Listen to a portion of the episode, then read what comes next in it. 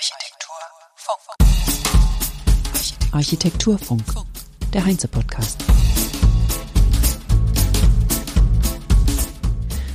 Herzlich willkommen zur 35. Episode des Architekturfunks am 7.10.21, einem goldenen Oktober-Herbsttag. Es begrüßt Sie Kerstin Kunekatz, wie immer, Architekturjournalistin und Moderatorin. Ich habe ja schon erwähnt, dass ich Interviews geführt habe auf der letzten Heinz Architektur Ready to Future mit einigen der ArchitektInnen, die als Keynote-SpeakerInnen da waren. In den letzten Wochen haben wir hier im Architekturfunk bereits Hans Drexler von DGJ Architekten, Patrick Lüth von Snöhet Director Paola Banja und Core Stockholm Polesguard von GXN bzw. 3XN gehört. Heute hören wir Martin Haas von Haas Cook Zemrich Studio 2050 und Mitbegründer sowie Vizepräsident der DGNB, der Deutschen Gesellschaft für nachhaltiges Bauen.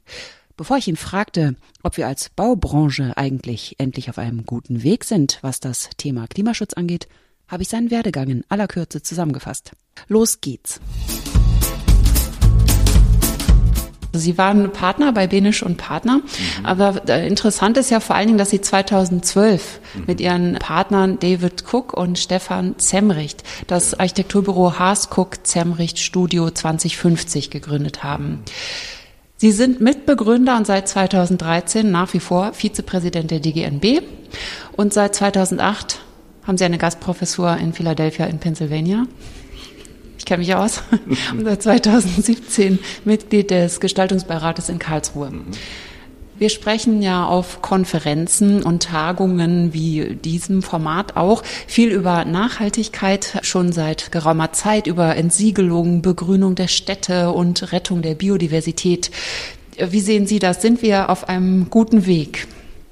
Sagen wir mal so, wir sind jetzt äh, aktuell 2021 auf einem besseren Weg, weil ich glaube, die letzten anderthalb Jahre oder zwei Jahre, unabhängig von der Pandemie, hat in der Bevölkerung die, das Wissen um notwendigen Wandel einfach in die Breite getragen. Ich habe das Gefühl, dass wir auch im Büro verstärkt Rückfragen bekommen von zukünftigen Bauherren, die jetzt nicht unbedingt von sich aus alleine nur an die Nachhaltigkeit gedacht hätten, aus äh, Überzeugung, aus Prinzip, sondern die erkannt haben, dass es auch eine wirtschaftliche Notwendigkeit gibt, eine ökonomische Notwendigkeit und ökologische Notwendigkeit. Und ich bin positiv, dass wir dieses Thema Klimawandel aktiv äh, dem entgegenwirken können, weil es ist was Menschgemachtes und äh, die Pandemie hat uns auch gezeigt, wie schnell und wandelfähig der Mensch ist und wie er sich dann doch schnell auch anpassen kann und was er alles selbst gestalten kann. Das hat mich eigentlich jetzt in der Zeit äh, positiv überrascht. Und deswegen bin ich überzeugt, dass wir dieses Thema auch in den Griff bekommen. Die Architektur ist ja ein kultureller Beitrag. Was macht das mit der Architektur, wenn wir es auf Materialität und Zahlen, die sich auf diese Materialität beziehen, beschränken?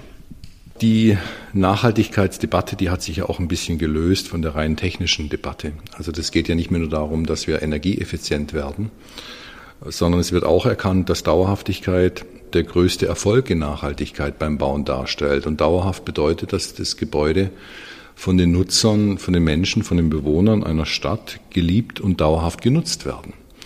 Und ähm, ich glaube, das ist eine große Chance, diese ganzen Fragen der Baukultur und diesen Mehrwert, den kulturellen Mehrwert von Architektur, auch in dem Zusammenhang wieder in Vordergrund zu stellen, weil der größte Garant, 40 Prozent der eingebundenen Lebensenergie sind im Gebäude selbst, also ohne Betrieb.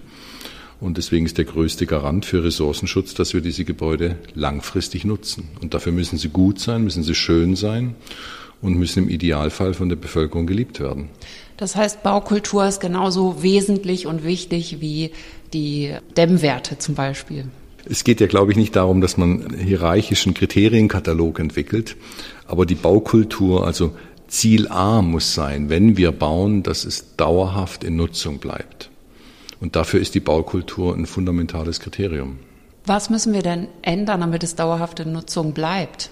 Also der Lebenszyklusgedanke, der war ja einige Zeit lang etwas beschränkt. Manchmal wurden ja Gebäude gebaut, die wirklich nur für 20 Jahre waren. Sowas müsste zum Beispiel verändert werden, das meinen Sie auch?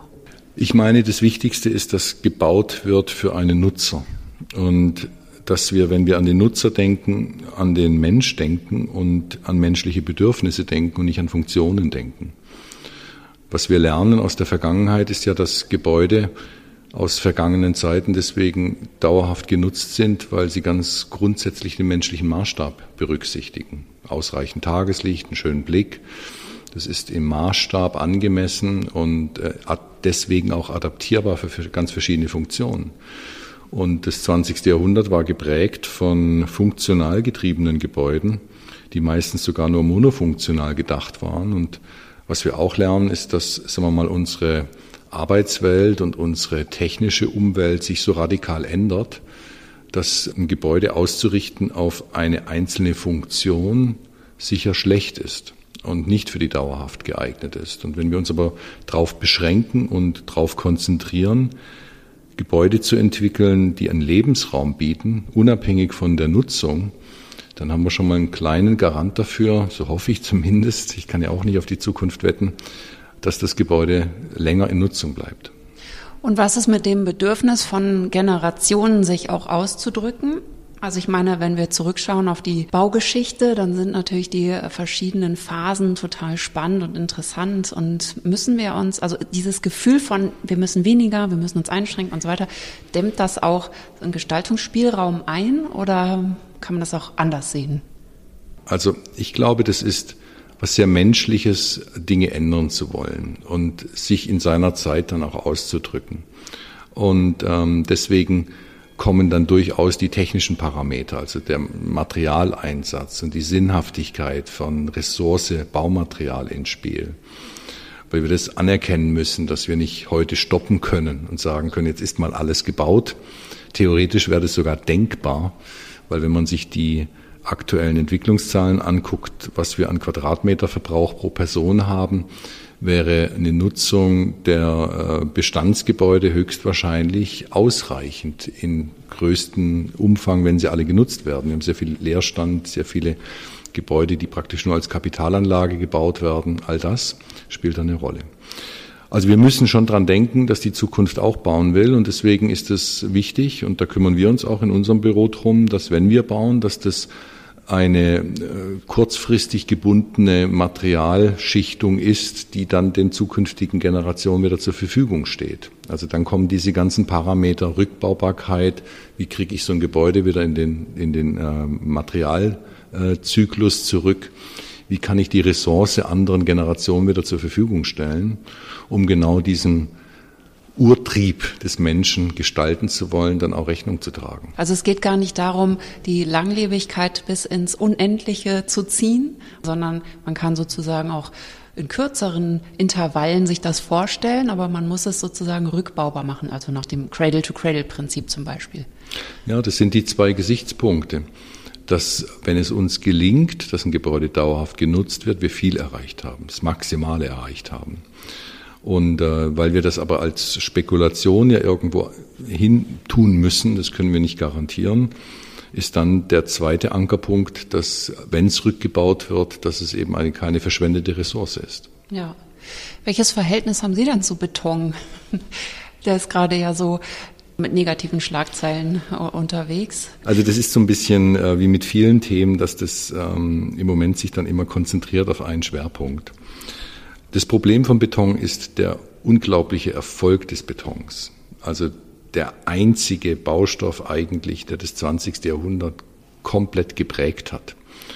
Und ähm, der Beton an sich ist ja kein schlechtes Material. Es ist die Masse, wie er verwendet wird und dass er ausschließlich äh, verwendet wird und dass man gar nicht drüber nachdenkt, dass es andere Dinge gibt. Ähm, ich bin kein Fan davon, wenn jetzt Baustoffe nicht per se so umweltschädlich sind oder gesundheitsschädlich sind, äh, Baustoffe zu verdammen. Man muss einfach sinnvoll damit umgehen und sich genau überlegen, wo hat er denn seine äh, optimale Performance und äh, wo funktioniert er gut und ähm, andere Baustoffe zulassen. Ich glaube auch nicht, dass wir alles nur noch in Holz bauen sollten. Ich glaube einfach, dass diese, wir neigen dazu, das immer in, sofort in Extreme zu führen. Was wir viel intensiver debattieren sollten, ist einfach, dass wir ähm, weniger Unsinniges bauen, nicht so schnell bauen und nicht drüber nachdenken, was wir bauen.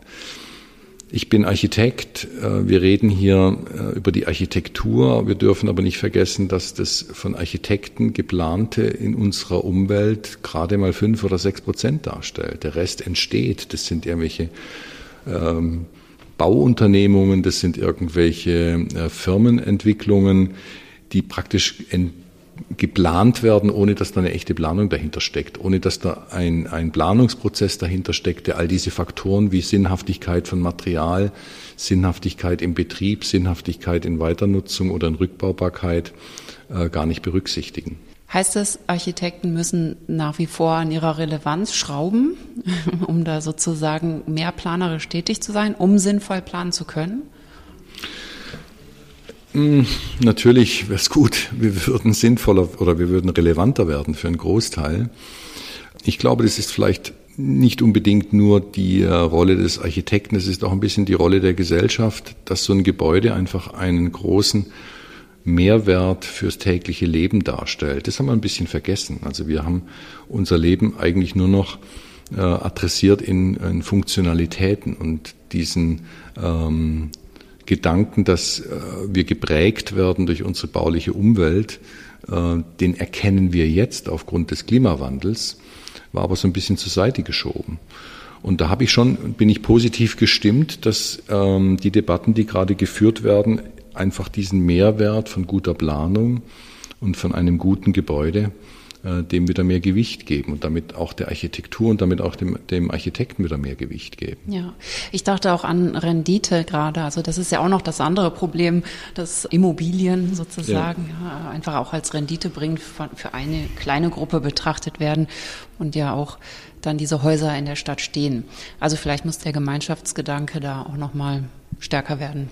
Absolut. Ich glaube, das ist vielleicht unser größter Hebel überhaupt. Das, ähm, was ich eingangs gesagt habe, man sollte dann bauen, wenn es eine wirkliche Nutzung und wirklichen Bedarf dafür gibt.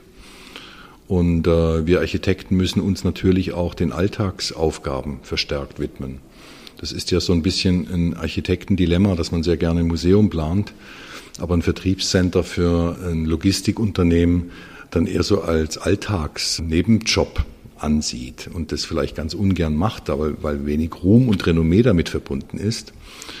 Und da richtet sich natürlich dann auch Kritik an unserem Berufsstand, dass man diesen Aufgaben genauso das gleiche Augenmerk entgegenbringt und die gleiche Aufmerksamkeit widmet wie bei den klassischen schönen Hochbauaufgaben. Gut, da kann man die Presse sogar gleich mit äh, kritisieren, weil sie ja sozusagen auch eher über Museen als über Vertriebszentren berichtet. Wie arbeiten Sie in Ihrem Büro? Arbeiten Sie hauptsächlich mit anderen Architekten zusammen oder mit Ihren Angestellten, die Architekten sind oder auch interdisziplinär? Ich frage das, weil das hier in den Vorträgen oft so eine große Rolle spielt und auch mit dem Hintergrund, dass sich das Berufsfeld so geändert hat und dass man viel mehr mit Psychologen, Soziologen und so weiter zusammenarbeitet, um eben ein gutes Ergebnis zu erzielen. Ist das schon gang und gäbe, auch bei Ihnen, oder ist es sozusagen doch noch eine Besonderheit? Hm, wir haben ein Studio 2050 gegründet, genau aus diesem Grund.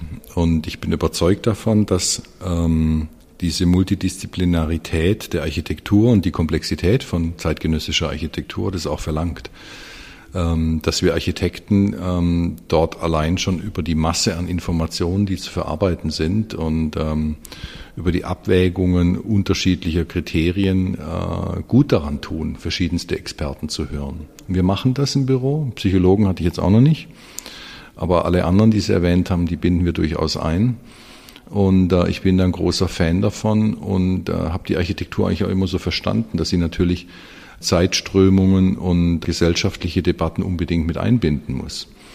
Und das ist meines Erachtens gerade eine super spannende Zeit. Wir leben in einem Wandel, in einem Epochenwandel höchstwahrscheinlich. Wenn Geschichtsforscher später auf die Zeit zurückblicken, wird es ziemlich sicher als das Ende einer Epoche und der Beginn einer neuen dastehen. Und das gibt, glaube ich, für uns als Architekten keine bessere Zeit, als in dieser Zeit zu planen, weil wenn es uns gelingt, dieser neuen Zeit einen architektonischen Ausdruck zu geben, dann haben wir viel erreicht. Klar formuliert und ein tolles Schlusswort. Vielen Dank für das Interview.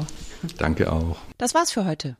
Weiter geht es erst in drei Wochen, also am 28.10., denn in den nächsten beiden Wochen gehen wir in die Herbstferien.